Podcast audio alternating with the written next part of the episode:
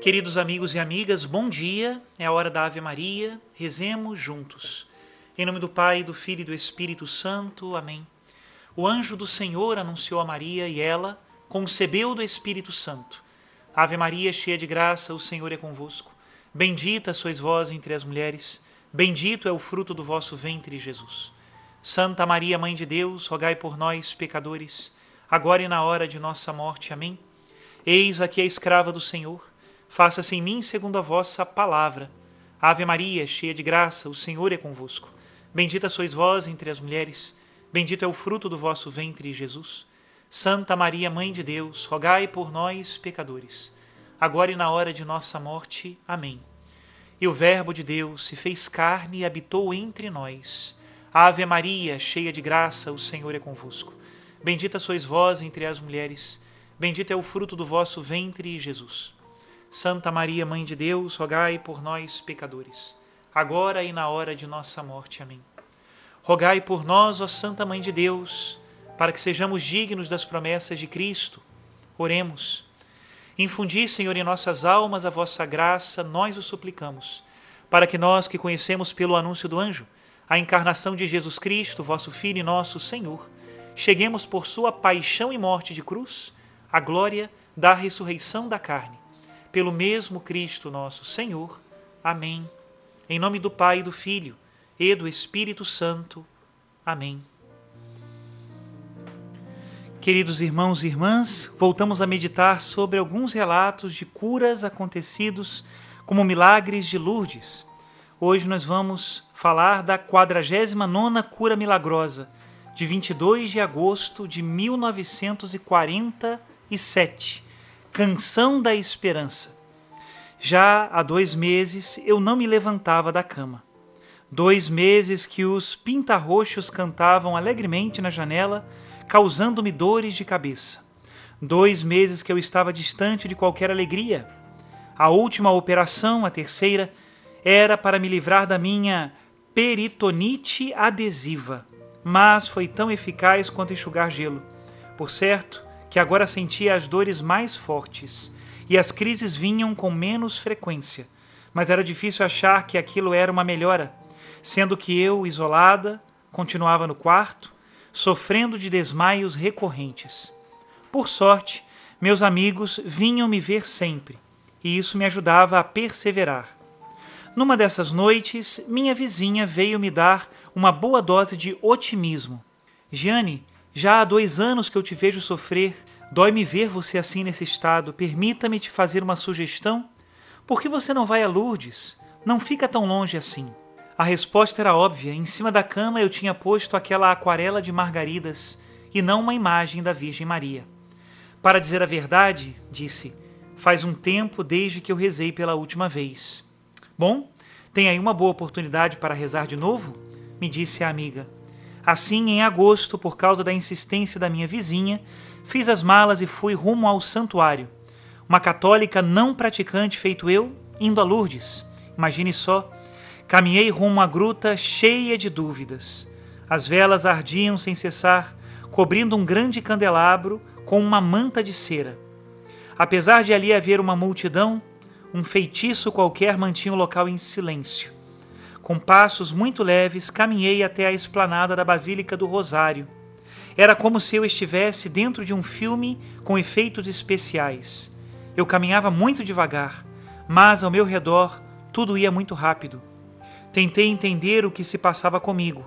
Talvez uma esperança desarrazoada se apoderara de mim. Com minhas mãos apertadas, comecei a rezar. Eu rezei em Lourdes. Rezei na minha viagem de retorno Rezei quando voltei para casa.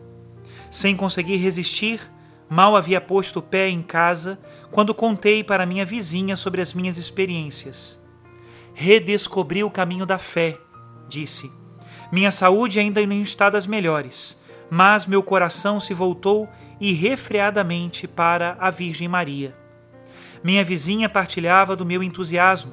De quando em quando, minha alegria perdia intensidade especialmente quando meus acessos de tontura faziam o mundo girar feito um carretel.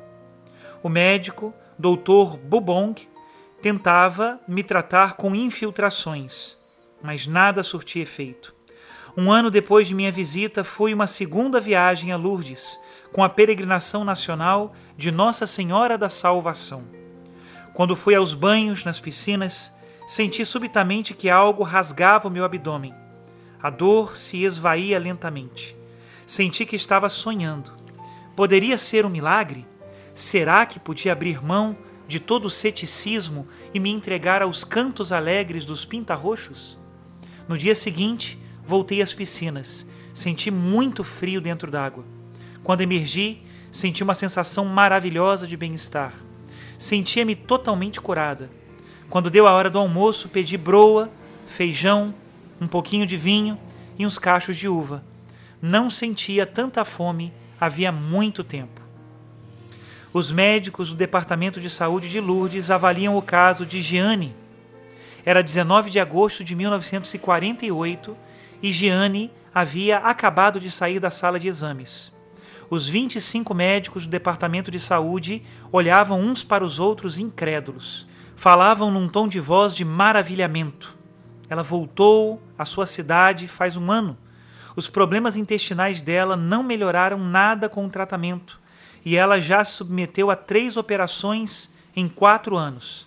Porém, desde os banhos nas piscinas, não teve nenhuma recaída. De um ponto de vista clínico, não há nenhum sinal de patologia. O fígado está em boa condição, o baço também, sem gânglios ou dores. Nada de errado com o coração, pulso normal. O fato é, prezados colegas, que temos que encarar os próprios fatos. A cura de Jeanne é um caso milagroso. Sugeriu o professor Mauriac, que estava encarregado da investigação, que se esperasse mais um pouco para confirmar a cura. Em 19 de agosto de 1950, Jeanne contemplava mais uma série de perguntas e exames. Onze médicos do Departamento de Saúde de Lourdes se entreolhavam, tão perplexos quanto da primeira vez. O período de carência foi conclusivo. Não há um traço sequer de moléstia. Vamos levar o caso ao Comitê Médico Nacional. Pulemos para 10 de fevereiro de 1951. Pela terceira vez, Jeanne foi examinada e deu seu testemunho. Mauriac pôs-se a escrever o seu relatório.